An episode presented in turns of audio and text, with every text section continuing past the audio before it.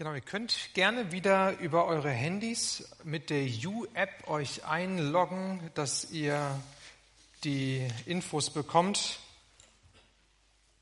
Das wäre ganz gut, wenn ihr da mitmacht. Neues Jahr, neue Predigtreihe und wir gehen ins Alte Testament. Und ich finde das wichtig, ähm, dass wir nicht nur Neues Testament predigen, obwohl wir so vom Neuen Testament her kommen, sondern dass wir Altes und Neues Testament anschauen. Weil es ist eine Bibel und die Grundlagen unseres christlichen Glaubens finden wir im Alten Testament. Das ist praktisch das Fundament. Und dann ähm, ging es ins Neue Testament, wo letztendlich unsere Substanz ist, wo Jesus Christus als die Offenbarung Gottes gekommen ist. Aber trotzdem hängt beides zusammen. Deswegen lass uns ins Alte Testament schauen. Wir haben die Predigtreihe überschrieben mit dem Titel Elia ein Mensch wie wir. Also wir wollen auf Elia zoomen in diesen Wochen. Und wenn du etwas über das Leben von Elia weißt, dann, dann weißt du bestimmt auch, dass er ziemlich viele krasse Sachen erlebt hat, ähm, die wir noch anschauen werden. Also wo krasse Wunder passiert sind, wo Gott sich äh, gezeigt hat in seinem Leben. Ähm, ganz, ganz erstaunlich. Und dann kannst du dich vielleicht fragen, ja, ähm, okay, aber warum ist er dann ein Mensch wie wir? Also wie kriegen wir das irgendwie zusammen? Ich möchte mit uns eine Stelle aus dem Neuen Testament nehmen und die auch so über die ganze Reihe legen, weil da kommt dieser Ausspruch her, er ist ein Mensch wie wir. Und zwar finden wir im Jakobusbrief im fünften Kapitel im Zusammenhang mit dem Thema Gebet und kraftvolles, vollmächtiges Gebet ähm, eine Bezugnahme auf Elia aus dem Alten Testament. Jakobus 5, die Verse 17 bis 18. Dort steht nämlich, Elia war ein Mensch wie wir. Und als er Gott im Gebet anflehte, er möge, es möge nicht regnen, fiel drei Jahre und sechs Monate lang im ganzen Land kein Regen. Danach betete er erneut und diesmal ließ der Himmel es regnen und das Land brachte wieder seine Früchte hervor. Man kann auch sagen, Elia war von gleicher Art wie wir. Also er war so Mensch wie wir, hat aber dann hier krass erlebt, dass das Wort, was er ausgesprochen hatte, Kraft hatte, in der sichtbaren Welt auch, dass er praktisch inspiriert durch Gott und in Anweisung von ihm konnte er sagen, jetzt regnet es nicht mehr, dann hat es auch nicht mehr geregnet. Das würden wir uns wünschen hier ne, in Bielefeld dass wir diese Vollmacht manchmal hätten. Und dann nach dreieinhalb Jahren hat er dann gesagt, okay, und jetzt soll es wieder regnen. Und dann, dann regnete es wieder. Und das ist schon ziemlich krass. So. Und trotzdem wird hier ganz, ganz deutlich gesagt, dass er ein Mensch war wie wir. Das heißt, er war nicht anders. Er war nicht von der Substanz her irgendwie ein Übermensch. Er war nicht äh, der, der Hypergeistliche. Er war nicht ähm, irgendwie anders gestrickt als du und ich, sondern er hatte dieselben Gefühlsregungen, er hatte dieselben Herausforderungen in seinem Leben, er hatte dasselbe Menschsein an sich wie du und ich. Und das finde ich immer tröstlich. Und das gilt nicht nur für Elia übrigens, sondern das gilt ja für alle Gestalten im Neuen Testament wie im Alten Testament. Wir, wir denken manchmal, ja, das sind die Helden, ja, so die Glaubenshelden und die haben es alle raus und hier sind die Apostel unterwegs und dann ein Wunder nach dem anderen und hier ist Mose und Abraham und David. Und manchmal glorifizieren wir diese Menschengestalten und denken, aha, cool, also die haben es richtig rausgehabt ne? und die sind im Glauben krass unterwegs gewesen. Ähm, ja, und ich eben nicht so. Ich bin irgendwie ganz normal. Und wenn wir das machen, dass wir dann diese biblischen Gestalten so auf einen Sockel heben, dann verlieren wir schon den Zugang letztendlich auch zum Wort Gottes, weil dann behaupten wir letztendlich, Gott war mit diesen Menschen damals ganz anders unterwegs als mit mir heute. Also hat das Wort Gottes, wenn es um diese ganzen Leute geht, scheinbar mit mir überhaupt nichts zu tun. Und dann liest man die Bibel und dann hört man eine Predigt und dann sagt man, ach ja, komm, das war ja auch Elia. Das war ja auch David. Das war ja klar, dass, dass ihm das gelingen musste mit der Schleuder und dem Goliath. Ja? Das, ist, das ist ja, er war halt besonders gesegnet und so weiter und so weiter. Übrigens war Jesus auch ein Mensch wie wir. Jesus Christus. Und auch da heben wir ihn oft auf einen Sockel und sagen, ja, der war ja auch Gottes Sohn. Das war ja auch ganz klar, dass es so laufen musste und dass er so gesegnet war und so weiter. Das war ja ein Automatismus eigentlich. Nein, nein, das war es nicht. Er war 100% Mensch, er war auch 100% Gott, ähm, aber er war Mensch wie du und ich. Er hatte dieselben Herausforderungen, dieselben ähm, Gefühlsregungen, dasselbe, dasselbe irdische Leben hier. So möchte ich mit uns gemeinsam in diese Reihe gehen unter dieser Überschrift, Elia war ein Mensch wie wir, in der Hoffnung, dass wir aus der Geschichte von Elia etwas für uns greifen können. Dass wir nicht nur sagen können, boah, das war ein starker Mann Gottes und super, was der erlebt hat, toll, toll, toll. Und wir applaudieren ihm praktisch so nachträglich nochmal zu, sondern dass wir sagen, ja, ähm, er war ein Mensch wie wir. Und, und wo trifft mich seine Geschichte in meiner Geschichte? Wo tauche ich auf in seiner Geschichte? So bin ich gespannt, wie der Heilige Geist es schafft, das zusammenzubringen, auch an diesem Morgen, wenn es um das erste Thema geht. Und das haben wir mit dem Titel überschrieben, Training. Training. Lass uns einen Blick werfen, da wo Elia das erste Mal auftaucht, in 1. Könige 17, Vers 1. Und Elia aus Tischbe in Gilead sagte zu Ahab, so wahr der Herr, der Gott Israels lebt, der Gott, dem ich diene. Die nächsten Jahre wird weder Tau noch Regen fallen, es sei denn, ich ordne es an. Vorher taucht er nicht auf, der Elia, auf einmal ist er da und macht gleich so eine klare Ansage. Ja, Ahab ist der König von Israel und er sagt zu dem König Ahab, okay, so, ich bin im Auftrag Gottes unterwegs, ich diene ihm und es soll nicht regnen. Lange Zeit. Hier sagt er noch gar nicht wie lange, aber Gott sagt, es soll nicht regnen und kein Tau soll fallen. Ich möchte uns ein bisschen hineinnehmen, damit wir den Zusammenhang begreifen von der ganzen Elia-Geschichte. Worum geht's da eigentlich? Was steht da auf dem Spiel? Eigentlich stand für Israel alles auf dem Spiel. Es ging um alles. Ähm, und das macht das auch nochmal spannend. Also Israel, das Volk Israel ist hier im Land Kanaan, das verheißene Land. Aber das Land Kanaan ist jetzt nicht wahnsinnig groß. Ja, wir kennen vielleicht so die Karte, wenn wir die uns anschauen. Ähm, und dieses Land war nicht 100 Prozent vom Volk Israel eingenommen worden, sondern da waren immer noch die Einwohner, die vorher da gelebt haben, die Kanaanäer unterschiedliche Volksgruppen, Phönizier, Philister, wie sie alle hießen, die hat das Volk Israel nicht komplett aus dem Land vertrieben, wie es eigentlich die Ansage Gottes war, sondern sie haben einen Teil eingenommen und dann haben sie sich damit zufrieden gegeben. Das heißt, es gab immer noch Siedlungen und Städte in dem Land, was ihnen verheißen war und drumherum sowieso von diesen anderen Volksgruppen. Und das hat immer wieder zu Schwierigkeiten geführt. Und da haben sie gemerkt, dass da immer wieder Anfeindungen kommen und dass die Gefahr da war, und das war eigentlich die große Gefahr, vor der Gott sie gewarnt hat. Ähm, passt auf, die haben eine andere Religion, die dienen anderen Göttern, vermischt euch nicht mit ihnen, lasst nicht zu, dass die anderen Götter meinen Platz einnehmen, hat Gott gesagt. Ich bin ein eifersüchtiger Gott. Ähm, grenzt euch ab, vermischt euch nicht.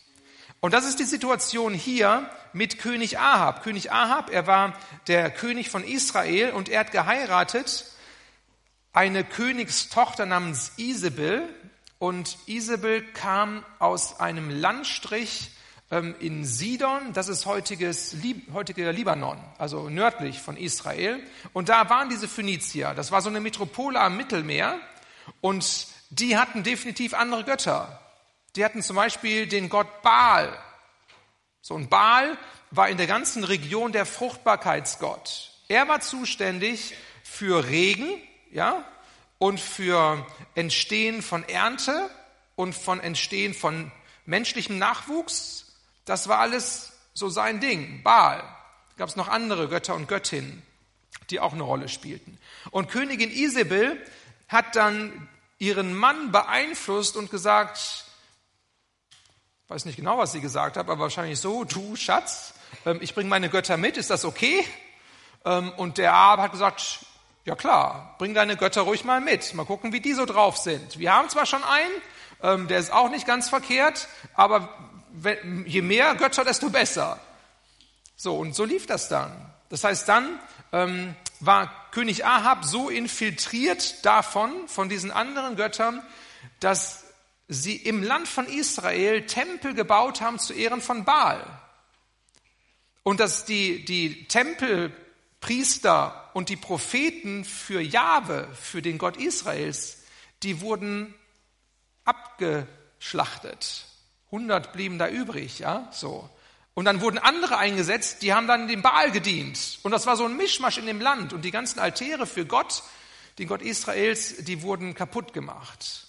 Und das war die Situation, in der wir uns hier befinden. Also es war ein großer Konflikt, ein großer Kampf. Jahwe, der Gott Israels oder Baal. Wer hat denn jetzt hier die Macht im Land? Wer ist denn hier zuständig? Ähm, welchem, welcher Gott ist real? Und welche Götter sind nur tote Götzen?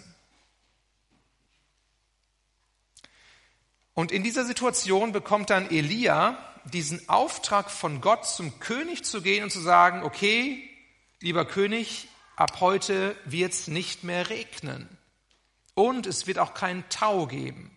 In Israel war es so, dass es Wintermonate gab, da hat es geregnet, irgendwie Oktober bis April, da kam Regen. Und Sommermonate gab es keinen Regen, dafür gab es aber Tau. Und das nicht wenig. Das heißt, morgens bist du aufgestanden und da war alles irgendwie nass und feucht und das war auch gut fürs Land. Und beides hat Gott gesagt, wird es nicht mehr geben. Warum nicht? Weil Gott klar machen wollte, wer der Herr ist in Israel. Wer hat denn das Sagen? Wer ist denn der Gott der Fruchtbarkeit? Wer, wer kann denn bestimmen, ob Regen kommt oder nicht? Nicht Baal, sondern Jahwe.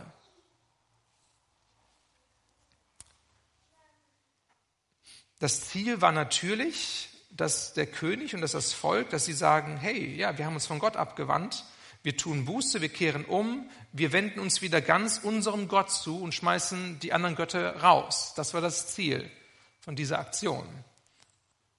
Okay, aber soweit sind wir hier noch nicht. Aber das war so die Ansage, die hier im Raum steht dann wissen wir so Bescheid, worum es da im ganzen Hintergrund geht.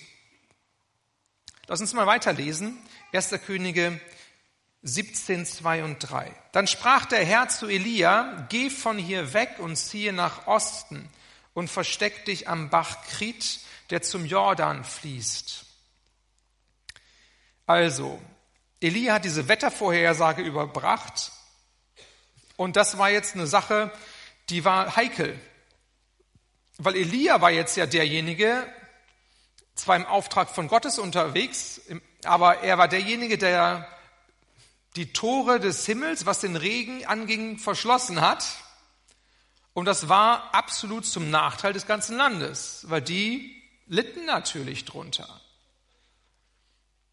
So, und Gott, er sagt dann zu Elia, hey, ich glaube, ich nehme dich hier mal aus der Schusslinie der König Ahab, der hat es auf dich abgesehen, wenn der dich erwischen würde, dann würde der dich irgendwie dazu bringen, dass du diesen Fluch aus vom Land zurücknimmst oder dass du irgendwie auch einen Kopf kürzer gemacht wirst wie die anderen Propheten und Priester.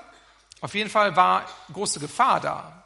Und Gott nimmt diesen Elia und sagt, geh an einen Bach, an einen Bach, der heißt Krit, und das war nicht irgendein Bach, wo immer Wasser floss, sondern das war so ein Winterbach. Haben wir hier in Deutschland gar nicht. Ja? Das heißt, das war ein Bach, wo nur in der, in der Regenzeit Wasser floss. Und im Sommer war das ausgetrocknet. Das war die Situation. So gab es viele Flüsse oder Bäche ähm, in Israel und überhaupt in dem Gebiet, ähm, wo, wo ab und zu Wasser ist und mal ist auch kein Wasser da, je nachdem, ob Regenzeit ist oder nicht. Krit heißt abschneiden oder reduzieren. Das ist immer spannend, wenn man ähm, solche Namen äh, erwischt in der Bibel, auch Namen von Personen. Die haben oft irgendeine Bedeutung und man kann sich fragen, ja, warum hat Gott denn den Elia an diesen Bach mit diesem Namen platziert, dass er da hingehen sollte an diesen Bach Krit, der abschneiden heißt oder reduzieren. Hätte auch einen anderen Bach nehmen können mit einem anderen Namen, aber nein, es ist dieser Bach mit diesem Namen. Es war eine Zeit, für Elia, wo er sich praktisch versteckt hat, so in der Halbwüste, wo er allein unterwegs war, wo er nicht wusste, wie es weitergeht, wo er diesen Auftrag platziert hatte, wo es nicht mehr geregnet hat, aber er war jetzt hier total allein, er war auf sich gestellt. Allein mit seinem Gott. Letztendlich auch ein Zustand der Isolation. Weiß nicht, wie er vorher unterwegs war, ob er ähm, Familie hatte, ob er in einem Dorf gelebt hat, ähm, was so sein Beruf irgendwie war, ja. Ähm, da wissen wir nicht so viel drüber, aber hier ist klar, jetzt war er an diesem Bach für sich alleine, weil Gott es so wollte, isoliert. Und das hat sich, behaupte ich mal, nicht schön angefühlt. Das war nicht irgendwie locker, leicht und lustig dort, sondern das war so ein heftiges Outdoor-Erlebnis, was man sich eher nicht so wünscht. Ja? Steinwüste, ein komischer Bach, vielleicht ein paar Büsche, vielleicht, wenn's, wenn man Glück hatte, noch ein paar Bäume an diesem Bach. Aber Einsamkeit, kein Entertainment, nichts Dolles an, an Programmen. Du warst einfach nur da. Vielleicht hast du schon mal sowas erlebt. Ähm, so, so eine Zeit der, der Ruhe, wo du für dich alleine warst. Wo nichts drumherum war, was dich gestört hat. Kein Smartphone, kein, kein Laptop, kein WLAN hier. Er war fokussiert. Er musste sich irgendwie fokussieren auf Gott.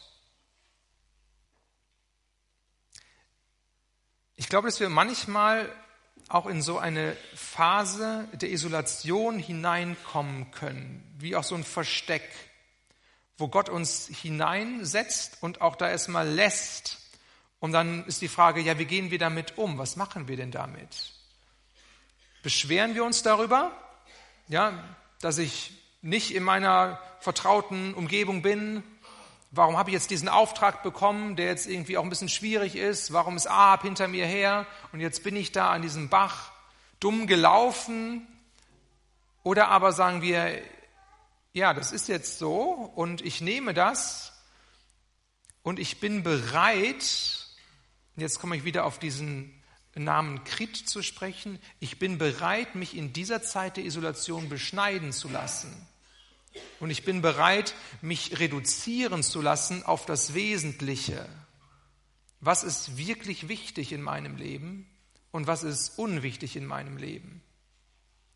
Und in diesem Versteck alleine mit Gott zu sein und zu, zu spüren, wie er an mir arbeitet und wie er gestaltet und wie etwas Neues entsteht und wie manches Alte abfällt, an diesem Bach in dieser Isolation, in diesem Versteck zu sein. Letztendlich eine Zeit der Vorbereitung, eine Zeit der Zurüstung, eine Zeit der Reinigung. Und das ist auch Training, Training Gottes. Ich habe euch ein Bild mitgebracht von einem Obstbaum, der beschnitten wird. Diejenigen, die einen Garten haben, die kennen das. Ähm, man muss immer wieder die Bäume beschneiden und auch die Obstbäume. Da wächst überall was raus, aber die Fachleute sagen, zurückschneiden, Sachen rausnehmen, damit bessere Frucht entsteht, damit die Qualität der Frucht stärker wird, besser wird. Sonst hast du viel Frucht, aber es ist alles so Larifari-Frucht, die schmeckt dann irgendwie nicht so. Ähm, der Baum geht irgendwie auch äh, kaputt. Immer wieder zurückschneiden, damit die Qualität stimmt. Und das sind dann schmerzhafte Prozesse für den Baum, ja, wenn man den Baum fragen könnte, wenn er Gefühle hätte. Ähm, so, dann ist das nicht so schön, wenn da die, die Schere kommt und wenn der Gärtner kommt und klack, klack, klack, klack, klack macht und dann alles fällt ab. Aber für den Baum ist es letztendlich hilfreich und für das Ergebnis ist es auch gut. Vielleicht befindest du dich Anfang 2020 irgendwie in so einem Zustand, Zustand der Isolation, Zustand des, des Verstecktseins mit Gott, wo die Situation da ist, dass du sagst, ja, irgendwie bin ich nur noch alleine mit Gott und alles andere ist jetzt gerade mal nicht so, wie es, wie es äh, vorher war, dann kämpf nicht dagegen so und beschwer dich nicht andauernd darüber, sondern nimm das an und sag, okay Gott, dann tu dein Werk an mir. Dann wirke tief. Dann komm und beschneide mich dann komm und, und nimm das weg, was nicht gut ist und, und lass das hervorkommen, was du willst und führe du mich zu dem, wo ich eigentlich sein soll. Lass Frucht entstehen, die wirklich gut ist. Möchte ich Mut machen, dass du das aushältst und dass du Gott darin wahrnimmst. Lass uns weiterlesen. Was passierte dann? Vers 4. Da sagt Gott weiter, trink aus dem Bach. Den Raben habe ich befohlen, dich zu versorgen. Elia machte sich auf und tat, was der Herr ihm befohlen hatte und blieb, blieb am Bach Krit, der zum Jordan fließt. Die Raben brachten ihm morgens und abends Brot und Fleisch und er trank aus dem Bach. Elia hat hier an diesem Bach eine totale Abhängigkeit von Gott. Das ist nicht so, dass an diesem Bach nebenan irgendwie tolle Felder sind, die bestellt wurden und dann braucht man nur noch da die Ernte einfahren und dann ist da auch ein Gemüsebeet und dann zieht man sich die Moorrüben so raus und da war nichts, okay? Ich war selbst noch nicht in Israel, aber wenn du, wenn ich Bilder sehe, so, wo nicht bewässert ist und wo es einfach so trocken ist, das ist so eine Halbwüste. Das ist nicht lustig. Das ist nicht wie, wie Deutschland und jeder hat da seinen, seinen kleinen Garten oder so. Das heißt, er war da alleine und er war abhängig davon, dass Essen kam, was er nicht in seinem Rucksack mitgebracht hatte. Und er war jetzt auch nicht derjenige, der da Sachen anbauen konnte oder der da auf die Jagd ging und die Kaninchen abgeschossen hat oder so. Der war abhängig. Der war da und war abhängig davon, dass, dass Gott ihm versorgte, dass Gott ihm diente in dieser Zeit. Elia konnte gar nicht zu dieser Versorgung beitragen. Er war letztendlich total ausgeliefert. Entweder Gott würde ihn übernatürlich versorgen oder aber es gab keine Versorgung und er würde da irgendwie krepieren. Elia wurde hier in seinem Vertrauen zu Gott total herausgefordert, dran zu bleiben, einfach auch Tag, Tag für Tag zu erwarten. Bleibt die Versorgung, so ähnlich wie das Volk Israel mit der Manna-Geschichte, ja, wo das Manna dann jeden Morgen wieder neu da war. Auch hier zu erleben, okay, kommt mein Essen? Kommt das pünktlich? Vorher hatte er für sich selbst gesorgt, alles im Griff gehabt. Und jetzt, da konnte er selbst nichts mehr und musste einfach abwarten und vertrauen, wie Gott ihn versorgte. Und er hat hier erlebt, wie Gott großzügig versorgt. Vielleicht ist das für uns jetzt kein Bild von Großzügigkeit, aber hier wird deutlich, dass Elia von Gott zweimal täglich mit ähm, eine Art Flugtaxi ähm, Essen ja, bekommen hat. Zweimal täglich Brot und Fleisch. Weiß nicht, wie oft du Fleisch isst. Ist auch ein bisschen out, ne? So. Darf man auch noch Fleisch essen? Ja, schon, ne? Aber vielleicht nicht mehr ganz so viel wie früher. Also wenn wir heute einmal Fleisch essen würden jeden Tag, dann würden wir sagen, Einmal Fleisch ist ja schon genug, ne? So, jetzt hier Elia, der hat zweimal Fleisch bekommen. Und damals, das war jetzt nicht so eine Zeit, wo die dann jeden Tag Fleisch hatten, sondern Fleisch war was Besonderes. Ähm, das war schon doll, ja. Das war schon so Königshof-Style, ja. Zweimal Fleisch, wir leben hier in Saus und Braus. Gott hat's gut gemeint mit Elia. Er hat ihm nicht Dinge vorenthalten. Er hat ihn nicht am Existenzminimum krebsen lassen in dieser Zeit der Isolation, sondern er hat ihm Gutes getan. Er hat ihn versorgt mit, mit mehr, als er, als er brauchte. Vertrau doch darauf, dass Gott genug ist für dich. dass das, was er hat, auch in dieser Zeit des Verstecktseins, der Isolation, der Veränderung, dass er dich versorgt mit dem, was du brauchst. Und das reicht aus. Und das, das dient dir, dass du wieder zu Kräften kommst und dass du wieder hochkommst aus deiner Situation. Vertrau, dass Gott genug ist in diesem Jahr für dich dass du nicht noch in die Situation kommen musst, wo du dann doch vielleicht mit deinem Handy, was du mitgebracht hast, irgendwie das Pizzataxi anrufen musst und sagen musst, ja, heute, da gab es keine Versorgung von meinem Gott, heute sind die Raben ausgeblieben, ich brauche jetzt Pizza oder so. Und dann mischt man irgendwelche Sachen, sondern vertrau darauf, dass Gott genug ist und dass er dir das geben wird, was du brauchst. Ich glaube, dass es wichtig ist, dass wir einen Blick für Gottes Versorgung bekommen. Manchmal haben wir so bestimmte Erwartungen, wie Versorgung Gottes aussehen muss. Ich bin mir nicht sicher, dass Elia jetzt auf seinem Schirm gehabt hätte, ah ja, Gott wird mich versorgen mit Essen, da kommt irgendwie Brot und Fleisch zu mir und da kommen bestimmt Raben, die machen das schon. Also Raben, Raben sind, sind Tiere, ich finde die unsympathisch. Ich weiß nicht, wie es dir geht. Die, die ähm, sind auch so kämpferisch. Ja, Wenn es um Essen geht, dann wollen die das Essen haben. Sehr unwahrscheinlich, ja, so dass da die Raben kommen und dass, dass die dann das Essen liefern. Ähm, könnten eher vielleicht Tauben sein oder so, ja, so friedliche. Aber sie sind Raben. Was interessant ist, ein Wunder Gottes, wie er das gemacht hat. Okay. Was will ich damit sagen? Wir erwarten manchmal, dass die Versorgung Gottes so oder so aussehen muss oder so oder so in unser Leben kommen muss.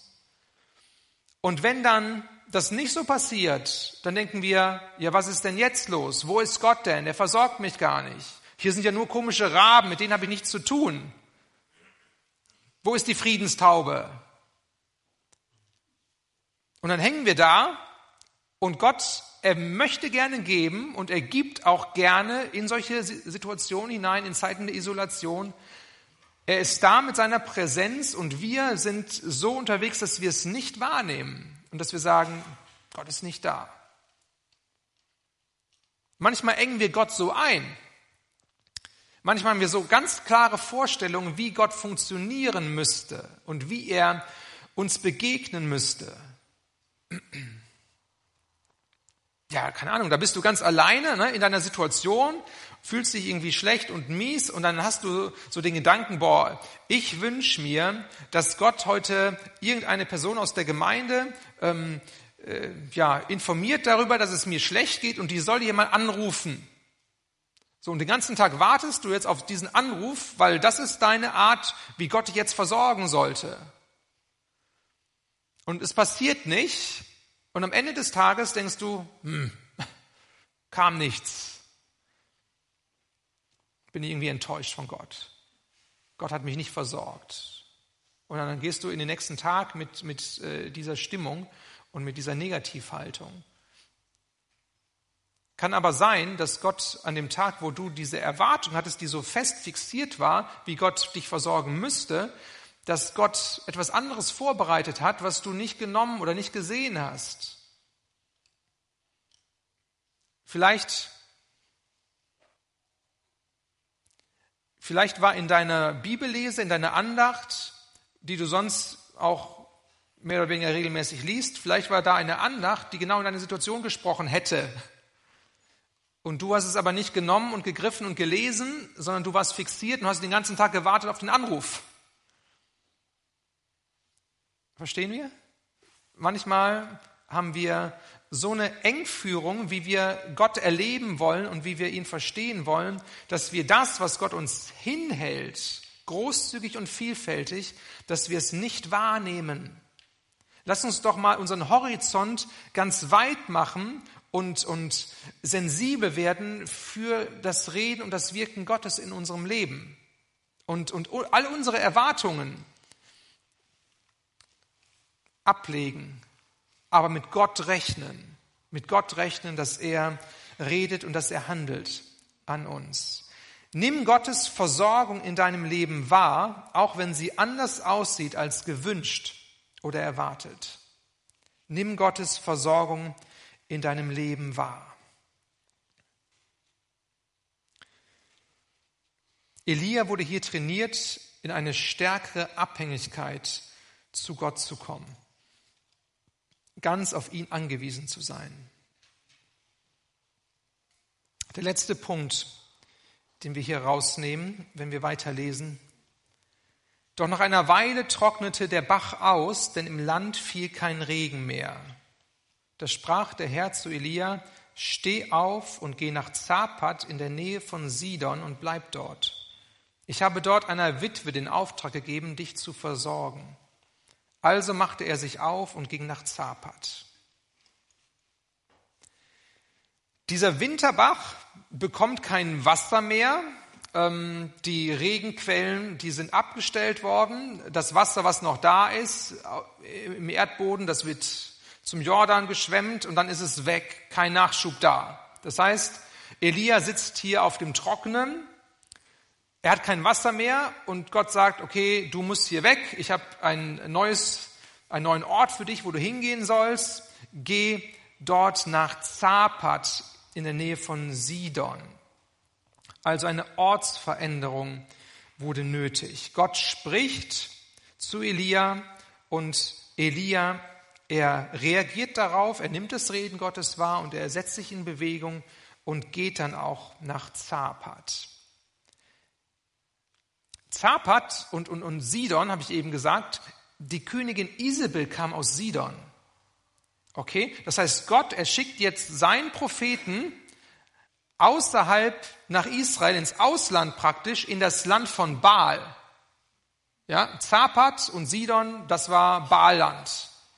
Da haben die Menschen nicht an Gott geglaubt, an Jahwe, hatten die mit äh, Israel nichts zu tun. Da waren das Baals Anhänger, 100 Prozent.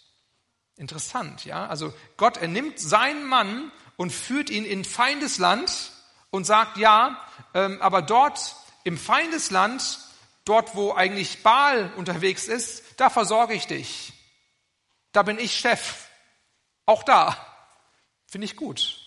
Also Gott macht in der ganzen Geschichte klar, ähm, meine Macht ist nicht auf Israel begrenzt, sondern ich bin Herr, wo immer ich Herr bin. Ich bin präsent, wo immer meine Präsenz ist. Ich gehe mit dir auch hier nach Zapat. Okay, was ist der Punkt hier, auf den ich zu sprechen kommen möchte? Gott spricht sein Wort zu Elia und Elia gehorcht und macht sich auf und ging. Und das ist so ein Muster, was wir eben auch schon gesehen haben. Als es dann darum ging, dass er an diesen Bach Krit gehen sollte, Gott spricht, geh zu diesem Bach, da werde ich dich versorgen. Und Elia, was macht er? Der geht einfach dahin. Ich weiß nicht, wie lange er gehen musste, aber er macht das, was Gott sagt. Das heißt, Gott erredet zu Elia und nicht nur was seinen Auftrag angeht, was so die großen, die großen ähm, Überschriften des Lebens angeht, so das musst du machen, das ist mein, mein Plan für dich, sondern Gott erredet hier zu Elia in einer persönlichen Lebenssituation, wo es um eine Leitungsfrage geht, wie geht's denn jetzt hier weiter? Wo, wo kann ich denn hier überleben? Gott redet und Elia hört. Das heißt, Gott trainiert Elia hier, indem er ihn stärker an sein Wort bindet. Gott redet und Elia hört und er macht sich aufgrund des Wortes auf den Weg und erlebt Gott dann darin. Gott trainierte Elia im Hören auf sein Wort, im Gehorsam auf sein Wort zu gehen. Ich glaube, das ist eine, eine super Herausforderung für uns. Vielleicht nimmst du es auch für dieses Jahr und sagst, ja, ich möchte Gottes Wort hören. Ich möchte hören, wie er zu mir spricht. Ich möchte nicht alleine unterwegs sein und gucken, ja, wie geht's denn jetzt hier weiter und wo bekomme ich jetzt hier mein Wasser und was ist mit den Raben und wie werde ich versorgt, sondern zu hören, was spricht Gott denn zu mir? Durch sein Wort, durch seinen Heiligen Geist, offen zu sein für sein Hören, für sein Reden. Ich glaube, dass es so ist, dass wenn wir herausfordernde Zeiten haben, dass wir einen tieferen Zugang zu Gottes Wort bekommen. Das heißt, wenn alles irgendwie so läuft, wenn alles easy ist, dann,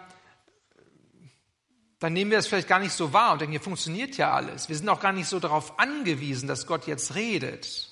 Aber dann bist du in dieser Zeit der Isolation, der Reduzierung, des beschneidenden Werdens und dann, dann bist du abhängig davon, dass Gott zu dir redet. Und die Sehnsucht wird größer, dass Gott zu dir redet. Und dein Gehör wird geschult in dieser Zeit der Stille, weil alles andere auch weit weg ist. Gott möchte uns in die Tiefe führen, was sein Wort angeht, dass wir sein Wort hören. Und er spricht frisch und klar. Er möchte sein Wort lebendig machen für uns in unserer jeweiligen Situation.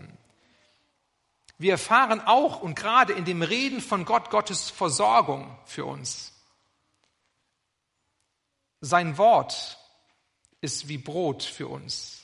Und wir brauchen es gerade in diesen herausfordernden Zeiten, dass er spricht und dass er möglichst täglich irgendwie spricht, dass wir uns daran festhalten können. Und wir bekommen durch die Ansprache Gottes in unser Leben, bekommen wir auch Leitung, dass wir wissen, ha, guck mal, in die Richtung geht es. Und das ist der nächste Schritt. Und jetzt muss ich das und das tun. Ähm, Gott möchte uns an die Hand nehmen und leiten. Und im Handeln aufgrund seines Wortes liegt Kraft. Das heißt, wenn wir hören und wenn wir wahrnehmen, Gott hat geredet, dann ist eine Sicherheit in unserem Herzen, dass wir wissen, okay, ja, ich bin bereit zu gehen, weil Gott hat geredet. Aber dafür muss ich auch persönlich hören. Und das ist, glaube ich, manchmal schwierig für uns im Alltag. Ähm, wenn wir die Bibel lesen, und dann gibt es ja da endlos viele Bibelverse, dann gilt es nicht darum, dass wir jetzt einfach nur mit dem Verstand begreifen, was da steht und sagen, okay, Gott hat jetzt da zu mir gesprochen und, und ich nehme das jetzt so, ähm, sondern ich glaube, dass es um mehr geht. Ich glaube, dass es darum geht, dass der Geist Gottes sein Wort in uns lebendig macht und mit Glauben füllen muss. Und da, wo sich, wo sich unser Glaube und, und der Geist verbinden, da bekommt das Wort Kraft.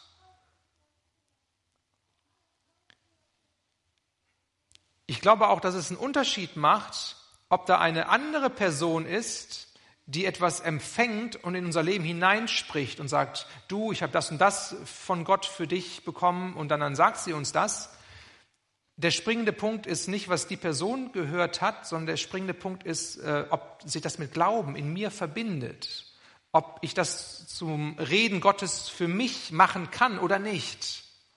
Da, wo das passiert, da wird was in Gang gesetzt und da kommt es in die Aktion. Sonst ist das nur tot. Da ist es irgendwie, da zerrinnt mir das zwischen den Fingern. Dann ist es nicht mein persönlicher Besitz. So lasst uns danach ausstrecken, dass wir für uns persönlich Gottes Reden hören und dass wir spüren, dass da Glaube mit dabei ist. Und da, wo das ist, können wir gehen im Glauben. Da, wo das nicht ist, dann müssen wir warten, dass da Gott noch mehr redet und, und handelt und vielleicht ist es noch nicht dran. Ich habe die Gemeindejahreslosung gezogen und auch Neujahr die Predigt dazu gehalten. Das möchte ich hier auch nochmal erwähnen. Die Gemeindejahreslosung steht in Matthäus 24, 35. Jesus spricht, Himmel und Erde vergehen, aber meine Worte werden nicht vergehen. Finde ich sehr passend dann auch zu, zu diesem Punkt. Ich möchte euch herzlich einladen, wenn ihr die Predigt nicht gehört habt, wenn ihr nicht da wart, dann hört sie euch gerne an, weil das geht darum, wie kann ich Raum schaffen für das Reden Gottes in meinem Leben. Genau das Thema hier von Elia. Ich möchte die Lobpreisgruppe nach vorne bitten. Elia, ein Mensch wie wir. Vielleicht merkst du so in dieser ersten Predigt, ähm, hey, das war vielleicht ein bisschen, bisschen abgedreht mit den Raben, wie ähm, Gott da Elia versorgt hat, aber eigentlich ähm, sind wir doch recht nah dran an diesem Elia mit unseren Zeiten der Isolation, wo wir auch irgendwie versteckt sind, wo Gott mit uns unterwegs ist in tiefen Prozessen. Ähm, vielleicht merkst du ja, Gott hat dich angesprochen. Auch seine Versorgung wahrzunehmen, seine Reden neu aufzunehmen. Dann ist es gut, wenn Gott redet. Dann vertieft das doch in der Zeit, die wir jetzt haben werden und halte dein Leben Gott hin und sag, Gott, ich möchte gerne in diesem Jahr 2020, ich möchte gerne von dir angesprochen werden. Ich möchte gerne deine Versorgung erleben. Ich habe eine Sehnsucht danach, dass du mit Glauben mein Herz füllst. Vielleicht hast du keine Sehnsucht danach, aber vielleicht weißt du, dass es wichtig ist, dass Gott dich beschneidet. Dann sagt Gott, hier ist mein Leben. Mit allem drumherum, komm und lege du Hand an mein Leben. Ähm, dass mein Leben dich ehrt und dass ich da nicht auf der Stelle trete. So lade ich uns ein, dass wir aufstehen. Ich würde gerne noch mit uns beten. Jesus, ich danke dir für dein Wort. Ich danke dir, dass dein Wort kraftvoll ist, dass es lebendig ist. Und ich danke dir für Vorbilder wie Elia. Danke, dass wir ihn anschauen können und dass wir dein, deinen Weg mit ihm so begleiten dürfen und dass wir daraus lernen dürfen. Herr, und ich danke dir für deinen Heiligen Geist. Ich danke dir, dass dein Heiliger Geist es schafft, mit jedem von uns individuell unterwegs zu sein. Ich danke dir, mein Gott, dass du ähm, keine, keine großen Zahlen hast, wo du alle in einen Topf schmeißt und wir alle gleich funktionieren müssen, sondern du siehst jeden Einzelnen und kennst uns beim Namen. Wie gut ist das, Jesus? Wie gut ist das? Herr, und so bete ich, dass du an diesem Sonntagmorgen, an diesem ersten Sonntagsgottesdienst in diesem Jahr, dass du uns nahe kommst. So bete ich, Herr, dass wir dein Reden für uns wahrnehmen, dass du uns da abholst, wo wir stehen, dass du uns Mut machst, da wo Mutlosigkeit in unserem Leben um sich greift. Da, wo wir keine Orientierung haben, weil wir dein Reden noch nicht gehört haben, da bete ich, dass wir dein Reden wahrnehmen und dass es sich mit Glauben verbindet, dass wir den nächsten Schritt für unser Leben erkennen da wo wir das Gefühl haben, dass wir unversorgt sind und dass wir Mangel leiden, da bete ich, dass wir einen neuen Zugang bekommen zu deiner Versorgung, zu deiner Gnade, dass wir keinen Mangel haben, sondern dass wir deine Versorgung wahrnehmen. Öffne du unsere Herzen, öffne du unsere Augen dafür. Herr, und führe du uns in das hinein, was du auf dem Herzen hast, Jesus. Herr, so danke ich dir. So danke ich dir für dein Reden. Danke für dein Handeln, für dein Wirken. Danke für deine Gegenwart. Komm und berühre du uns einmal mehr an diesem Morgen. Komm und inspiriere du uns für dieses Jahr. Zeig uns, was dran ist, Jesus. Halte du uns deinen Spiegel vor.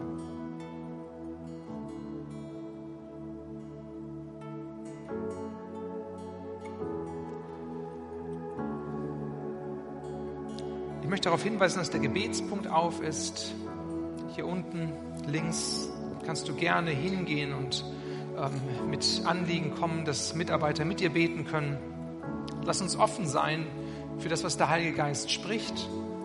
Dann geh auch dort hinten zu dem Gebetspunkt, zu dem Mitarbeiter mit dem orangefarbenen Schild, dass wir das Reden Gottes wahrnehmen, auch in der Gemeinschaft, in der Versammlung hier. So lass uns offen sein für das, was Gott noch tun möchte.